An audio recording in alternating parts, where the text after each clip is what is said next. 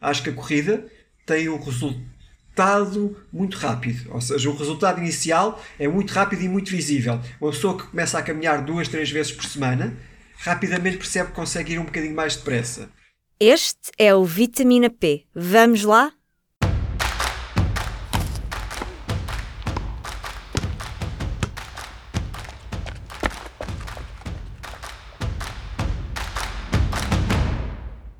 Viva! Eu sou a Carla Pequenini e este é mais um Vitamina P, o podcast Nutrição e Desporto do Público. São fãs de corrida? Gostavam de ser? Neste episódio, o objetivo é falar sobre correr ao ar livre, as dificuldades, os benefícios e os erros de principiantes. No fundo, como começar a correr. É uma das atividades físicas que não foi limitada pela pandemia, mas é possível desenvolver o bichinho da corrida e os joelhos correm perigo Falamos sobre tudo isto com Bruno Claro, fundador do Correr Lisboa, um projeto que junta fãs de corrida, sejam veteranos ou principiantes, a correr pelas ruas da cidade. Correr Lisboa nasceu para ser a primeira rede social para corredores. Há oito anos eu lancei uma plataforma que era Encontra um Amigo para Correr. E a plataforma uh, era gira, teve um sucesso enorme. Nós no primeiro mês tivemos mais de 10 mil registros, mas depois descobri que não funcionava. Ou seja, as pessoas iam, mas na realidade elas só iam lá, mas nunca encontravam ninguém para correr porque tinham medo de encontrar pessoas para correr. É, é estranho, é, é, algo estranho. Nós dizemos vou correr ali, vem ter comigo. As pessoas registavam-se, estavam sempre à espera que alguém convidasse, mas na realidade nunca ninguém convidava. E depois daí nós percebemos que a plataforma foi giro, foi um bom, uma forma de começar o, o projeto, mas faltava algo mais e começámos a dar treinos. Uhum. Como é que se motiva alguém que nunca correu na vida a começar? Isso é, é, é, aquela pergunta para um milhão de dólares, como costuma dizer. Mas, por incrível que pareça, nós uh, já levamos oito anos disto e, e, algumas, podemos dizer, alguns milhares de pessoas já passaram a correr connosco. E cada vez mais são as pessoas que odiavam correr ou que diziam eu correr só atrás de uma bola ou correr só para, só para apanhar autocarro. São essas pessoas que não faziam exercício físico durante muitos anos, ou seja, pessoas muito mais sedentárias, que começaram a correr. E depois. Uh, é surpreendente ver ela, a evolução que elas têm e a paixão que elas têm pela corrida. Porque eu, eu acho que a corrida tem um resultado muito rápido. Ou seja, o resultado inicial é muito rápido e muito visível. Uma pessoa que começa a caminhar duas, três vezes por semana rapidamente percebe que consegue ir um bocadinho mais depressa. E quando se apercebe já está a correr. E depois já está a correr 2 km, já está a correr 5. Depois chega uma altura que vai estagnar, que é o normal. Mas a fase de evolução, ao contrário dos outros desportos, é muito rápida. Uhum. E uh, quanto tempo é que demora a desenvolver o bichinho da corrida? Ou seja, imagino que eu testo um dia, não gosto, fiquei muito cansada, detestei, mas quero correr porque sempre me imaginei a correr e quero correr. Quanto tempo devo esperar até dizer, ok, isto se calhar não é para mim? Eu acho que isso nunca deve dizer, se calhar não é para mim. Existe aquela fase inicial que nós, eh, qualquer desporto, quando não estamos, temos uma vida muito sedentária e de repente esforçamos um bocadinho, as dores, as dores musculares são horríveis. Eu lembro-me a primeira vez que fiz uma maratona tive uma semana quase sem conseguir andar, porque não tinha a mínima preparação para aquilo e foi uma coisa parva. Disse vou fazer e fiz. Eu acho que se passa mesmo com as pessoas que estão a começar a correr. Eu penso que devem de procurar uh, uma, um acompanhamento ou mais profissional ou então juntar-se a um grupo de corrida onde as pessoas tenham mais experiência e que as, as ajudem a ir um pouco mais devagar. Porque nós, eu lembro-me a primeira vez que corri, eu não tinha a mínima noção o que é que era um quilómetro eu acho que as pessoas quando começam a correr não sabem o que é que é um quilómetro. Nós achamos que um quilómetro é quase como daqui ali à frente. Na realidade, quando começamos a correr, aquilo são um pouco mais de 100 ou 200 metros. E é isso que passa muito com as pessoas. As pessoas não têm a noção do ritmo, da intensidade e da distância. E, e, e quando começam a correr sozinhas, acabam por se desmotivar porque eh, ocorrem pouco, ocorrem muito depressa e cansam-se depressa e com, com acompanhamento e com ajuda, se calhar conseguem perceber que mais devagar conseguem correr mais e ter melhores resultados. E, e, o Correio Lisboa começou a oferecer esse acompanhamento. Eu sei que vocês têm um técnico que ajuda.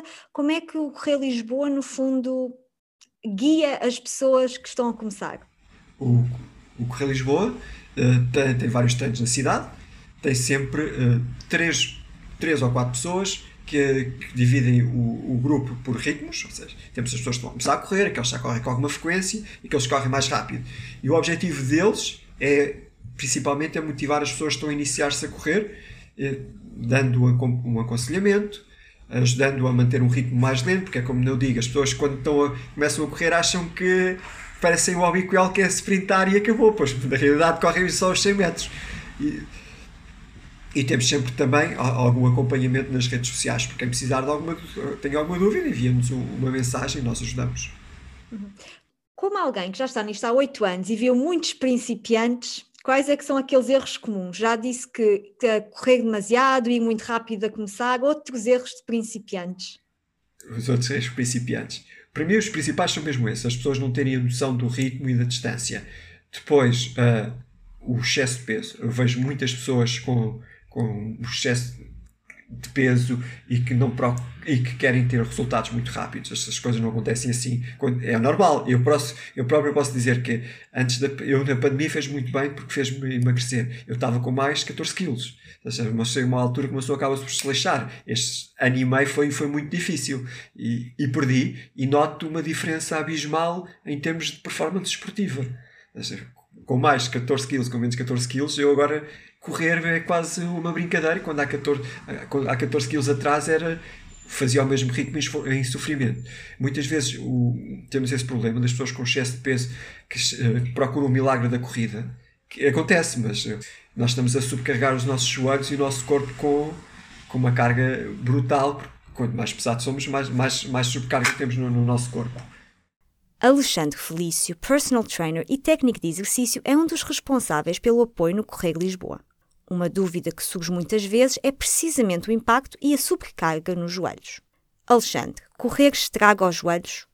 Na minha opinião, e irei sempre dizer que não, não estraga, eh, é óbvio que temos de ter várias coisas em conta. Uma delas é analisar caso a caso. Eh, por exemplo, uma pessoa com, com obesidade, com excesso de peso, é óbvio que eu não poderei uh, dizer para ela começar a correr, quando por vezes só o simples andar, só o simples caminhar uh, já lhe causa algum desconforto. Uh, e o mal de muitas pessoas é querer correr para ficar em forma, quando nós primeiro deveríamos ficar em forma e então depois começar a correr. Com esse excesso de peso, não só ponho em, em perigo os meus joelhos, como, como o resto das articulações, os tornozelos, a anca, e depois é o efeito dominó. Se eu começo a compensar num lado, vai haver descompensações e vai tudo aí por, por aí acima.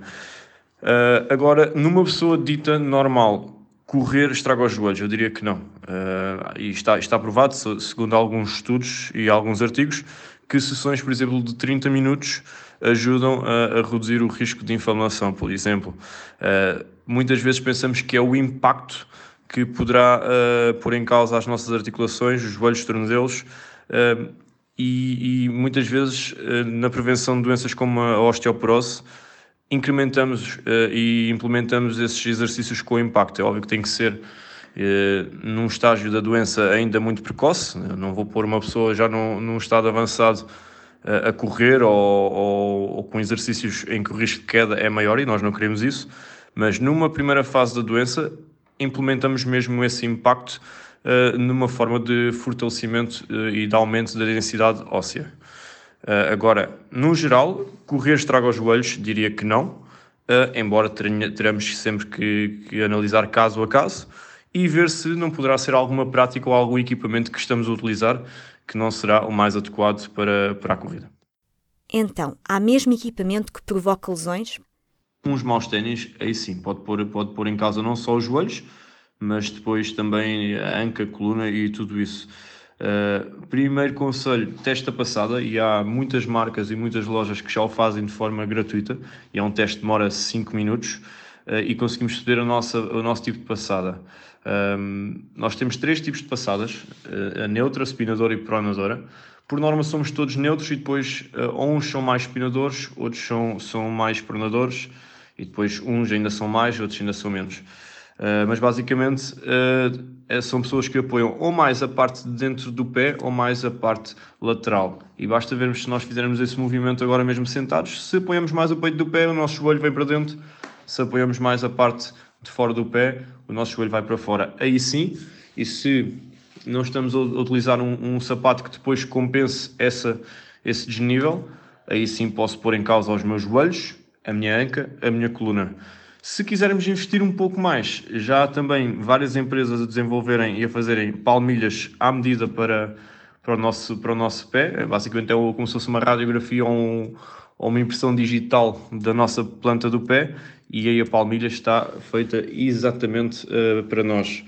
Uh, mais conselhos, não querer tudo numa semana, num mês. Eu há, há uns tempos vi uma frase do Zayn Bolt que dizia que treinou 4, 5 ou 6 anos para correr 9 segundos. O nosso mal agora é nós querermos tudo numa semana. E há muita gente que quer tudo numa semana no mês, não obtém resultados e desiste, ok? Não, não vamos querer logo as grandes distâncias, grandes treinos, o que seja, logo no início. Nós em qualquer tipo de treino, qualquer, seja de força, seja de corrida, nós temos um tempo de descanso que o nosso corpo precisa para regenerar, digamos assim, para voltarmos a estar a 100% é como termos o nosso telemóvel à carga. Se eu nunca o deixo carregar até aos 100%, fica ali sempre nos 80%, há uma altura que a bateria vai viciar. E o nosso corpo funciona muito assim. Se eu não deixo recuperar, se eu não deixo sempre carregar até ao fim, vai chegar a uma altura em que, que vamos estar completamente rastos.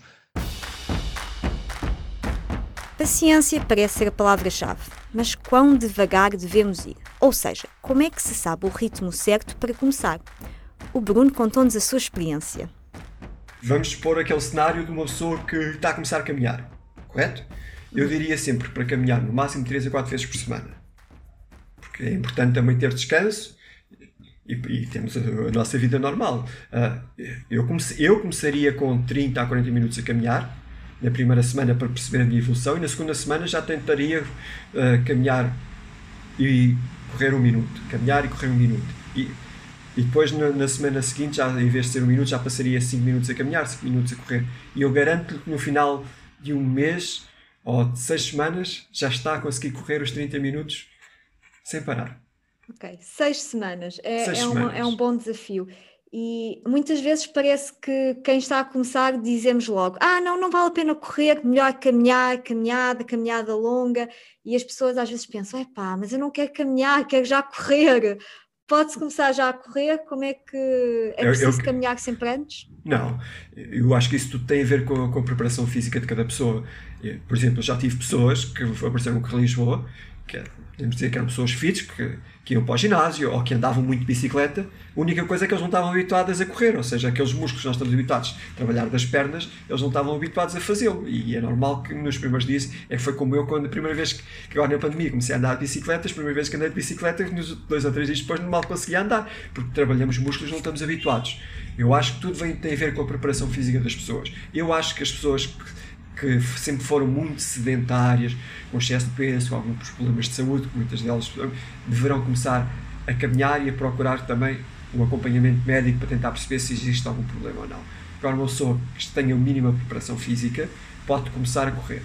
A questão que podemos ter aqui é se, se calhar ela tem, tem a ideia de conseguir correr mais ou mais rápido do que aquilo que consegue. Por isso é que nós dizemos sempre para ir um bocadinho mais devagar ou e tentar, quando a pessoa aparece no Correio Lisboa e ela diz que nunca correu e quer ir num, num ritmo mais elevado, nós aconselhamos sempre a ir para um ritmo mais lento, que é para ela perceber na realidade se ela consegue ou não consegue, porque eu conheço muitas pessoas que são extremamente fit, mas depois não conseguem correr um quilómetro. Mas se for preciso, conseguem levantar 70, 80 quilos. E dicas para tornar a corrida mais fácil? Ouvir podcast, música, é bom ir com uma distração no ouvido? Eu, eu, eu, eu, defendo muito isso. Eu gosto de correr com música, com música, com, com alguma coisa que me faça companhia. Eu, eu, gosto de distrair com, com alguma coisa. Eu sou daquelas pessoas que gosto de treinar, eu gosto de treinar em grupo, que é aquela parte de socialização, mas também faço muitas vezes sozinho, que é aquela altura que eu me encontro comigo próprio, é onde eu tenho as minhas ideias, onde eu penso os meus projetos. É, eu vejo a parte da corrida social e vejo aquela parte de corrida onde é um yoga mais cansativo, vá onde nós estamos ali a relaxar, a pensar e, eu tenho a maior parte das minhas ideias, dos meus novos projetos nascem de uma corrida. Gosto desta ideia de um yoga mais cansativo. Bruno, que tipo de vantagens é que há em descobrir o bichinho da corrida? Eu posso dizer que, em termos físicos, comecei a sentir muito melhor. Eh, aquela coisa de vamos correr para o autocarro, muita gente começa a reparar que, que antes corria para o autocarro e quando tentava subir as escadas estava quase a falecer e as pessoas quando começam a correr se calhar já percebem-se que vão até o autocarro e e vão lá normalmente, não se cansam. Subir escadas, eu notava de antes que antigamente, uh, quando subia até ao trabalho, ia sempre de elevador e agora comecei a optar por ir de escadas e acabo lá em, na fase inicial que agora já, já se torna normal. Eu acho que para, a corrida para mim tra, traz duas vantagens. A parte física, nós notamos que mais resistência e a, e a parte psicológica, a parte mental. Eu acho que ficamos, quando nós conseguimos correr e sabe, estamos aqueles momentos sozinhos, acabamos por nos sentir muito bem connosco. É aquela, aquela hora, ou aqueles 50 minutos, onde esquecemos do mundo, esquecemos da vida e somos só nós e a passada. Recomendações finais? Não, mas é, é o que eu digo. As, as pessoas, a parte gira da corrida é a evolução rápida muito rápida. Então, se uma pessoa que não tenha excesso de peso, não tenha doenças, não tenha problemas de joelhos e afins, vai notar isso muito rápido. As pessoas não gostam muito do, do conceito de correr porque acham aquilo aborrecido e cansa, e na realidade cansa, não é? Mas, mas é divertido.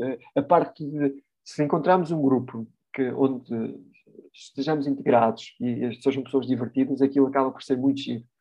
Eu, eu no início do Correio Lisboa, naquela fase inicial há oito anos, eu comparava muito uh, a corrida com, com o final de tarde em Espanha, onde as pessoas saem todas para beber um copo. Houve alturas que as pessoas saíam todas para ir correr. Pessoas juntavam-se todas ali no Correio Lisboa e afins, grupos de 20, 30 pessoas, e, e era um convívio mais social, muito mais esportivo, muito mais agradável. Hoje em dia, com, com as limitações, isso perdeu-se um pouco, mas cada vez mais se nota que o desporto de rua tornou-se um, um evento social e não tão desportivo. Foi esta a nossa conversa com Bruno e Alexandre do Correio Lisboa. Motivados a começar? Há treinos às terças, quartas, quintas e sábados em diferentes pontos da cidade. Por enquanto, para um máximo de 20 pessoas em dois grupos separados, respeitando as medidas de distanciamento social. A informação, se quiserem, está toda em www.correilisboa.com. Se não vivem em Lisboa, não se preocupem que há muitos projetos semelhantes no país. Tem é de os procurar. Mas antes de nos despedirmos, vamos aos mitos da semana? Há um estudo para tudo! Neste episódio, voltamos à rede social TikTok. Um dos conteúdos virais dos últimos tempos foi o desafio Centro da Gravidade. Já viram? Alguns dizem que é uma missão impossível para os homens. Os vídeos são quase sempre os mesmos. Um homem e uma mulher estão de joelhos com os cotovelos no chão e o objetivo é pôr os cotovelos atrás das costas sem mexer o resto do corpo ou cair para a frente. Em muitos, muitos, muitos vídeos, apenas a mulher consegue completar o desafio. Os homens caem estatelados com a cara no chão. Acontece tantas vezes que as pessoas já costumam ter uma almofada no chão para não se magoarem. Mas será mesmo impossível aos homens completarem este desafio? Verdade ou mito? A explicação encontrada tem sido a de que as mulheres têm um centro de gravidade diferente dos homens e é isto que lhes permite manter o equilíbrio. O centro de gravidade é um ponto imaginário que concentra o peso total de um corpo. E segundo um estudo de 2010 da revista académica Theoretical Biology and Medical Modeling, o centro de gravidade das mulheres tende, de facto, a ficar entre 8 a 15% mais para baixo do que o dos homens. Isto não é para ajudar com o desafio do TikTok, mas para ajudar, por exemplo, a equilibrar a passada durante uma gravidez. E apesar destas tendências, o centro de gravidade de alguém não é exato ou pré-determinado consoante o sexo. Vários especialistas que foram entrevistados a propósito da brincadeira do TikTok notam que os corpos são muito diversos e há sempre, sempre variações. É por isso que, por exemplo, homens com ancas maiores, que têm um centro de gravidade mais para baixo, podem ter sucesso. E mulheres com ancas mais pequenas ou ombros mais largos podem ter alguma dificuldade. Depois, a postura também influencia, ou seja, se as pessoas se inclinam muito para a frente quando vão realizar o desafio, a possibilidade é cair. Tentados a experimentar, eu admito, eu tentei e consegui não cair com a cara no chão, mas tive medo. Se o fizerem, digam como correu. E por hoje é tudo.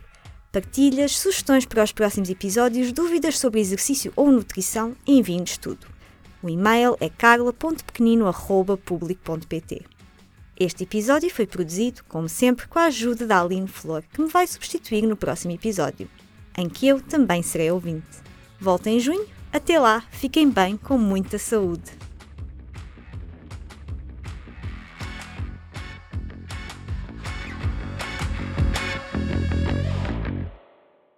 O público fica no ouvido.